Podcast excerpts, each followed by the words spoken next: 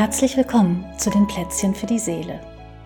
Mein Name ist Eva Gregor und ich freue mich, dass du dir Zeit nimmst, das hier zu hören. Mit Freiraum durch die Adventszeit. Das ist die Überschrift für unsere diesjährigen Plätzchen. Was genau mit Freiraum gemeint ist, wofür er gut ist, wie man ihn herstellen kann und was das für dich ganz persönlich bedeutet, das kannst du in den kommenden Tagen und Wochen bis Weihnachten mit Julia Hart und mir und unseren Freiraumplätzchen herausfinden. Heute geht es um das, was die Voraussetzung für Freiraum ist, nämlich die Haltung der inneren Achtsamkeit. Vielleicht entspannt es dich, wenn du hörst, dass du dafür nicht täglich meditieren und jede Menge Disziplin aufbringen musst.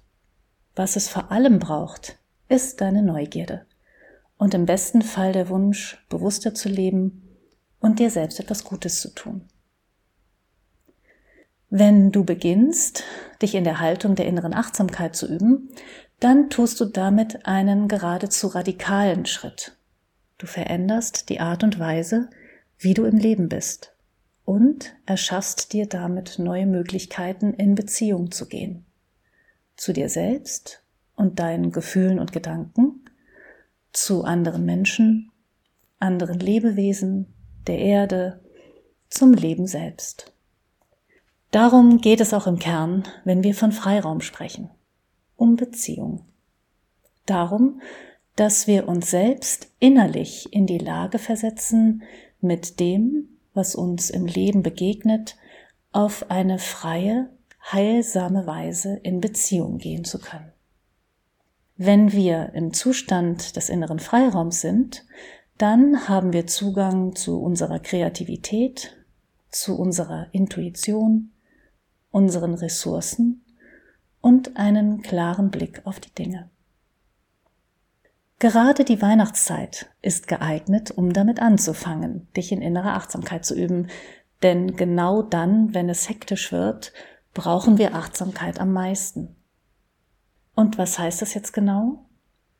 Die Haltung der inneren Achtsamkeit beschreibt eine bestimmte Qualität von Aufmerksamkeit.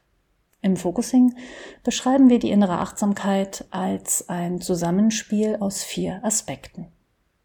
Erstens Anwesenheit im Körper, also mit der Aufmerksamkeit im Körper präsent sein.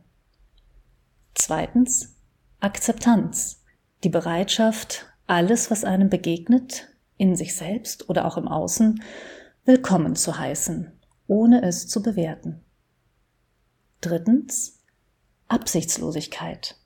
Ergebnisoffen sein anstelle von zielorientiert. Und viertens, Anfängergeist.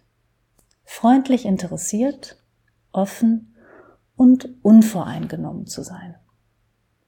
Zusammengefasst in einem Satz könnte man sagen, die innere Achtsamkeit beschreibt eine Qualität von Aufmerksamkeit, die wohlwollend, offen, interessiert und mit dem Körper verbunden ist. Achtsamkeit bezieht sich immer auf etwas. Du kannst dich achtsam deinem Körper zuwenden und wahrnehmen, wie der sich anfühlt.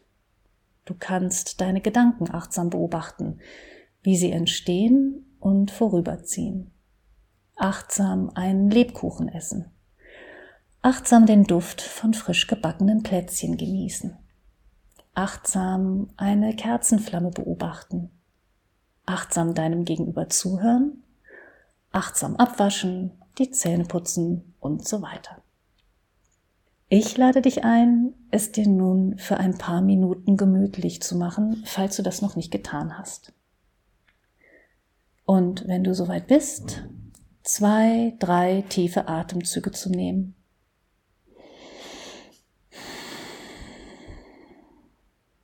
Dann die Augen zu schließen, deinen Atem frei weiterfließen zu lassen und ihn für eine kleine Weile zu spüren. Wahrzunehmen, wie er kommt und geht und wie er deinen Körper bewegt. Und während du so deinen Atem spürst, schlage ich vor, dass du dich selbst einmal fragst, woran merke ich, dass ich Hände habe? Lass deine Augen geschlossen und nimm wahr, woran du merkst, dass du Hände hast. Auch wenn dir das jetzt vielleicht komisch vorkommt, ich lade dich ein, neugierig zu sein, deine Aufmerksamkeit in deine Hände fließen zu lassen und dort einmal sanft zu erforschen, woran du merkst, dass sie da sind. Vielleicht kannst du dort Kälte oder Wärme wahrnehmen. Ein feines Kribbeln, Pulsieren, Prickeln. Bleib einfach ein paar Momente mit deiner freundlich interessierten, offenen Aufmerksamkeit bei deinen Händen und spüre sie. Und vielleicht findest du dort sogar eine Qualität, die angenehm zu spüren ist. Wenn das so ist, dann schlage ich vor, du kostest das aus. Wie wäre es, das Gleiche noch mit anderen Körperteilen auszuprobieren? Woran merkst du beispielsweise, dass du eine Nase hast? Füße, Knie, Ohren. Das wäre mein Vorschlag für dich für die nächsten Tage dir immer mal wieder zwei oder drei Minuten Zeit zu nehmen, um innezuhalten, die Augen zu schließen und auf diese Weise wohlwollend und eine Spur neugierig deinen Körper wahrzunehmen. Dabei ist es wichtig, dass du das ohne Anstrengung tust und dass du jegliche Erwartungen, Ansprüche und Vorstellungen darüber, was du wahrnehmen müsstest, was gut oder schlecht, richtig oder falsch ist, beiseite stellst.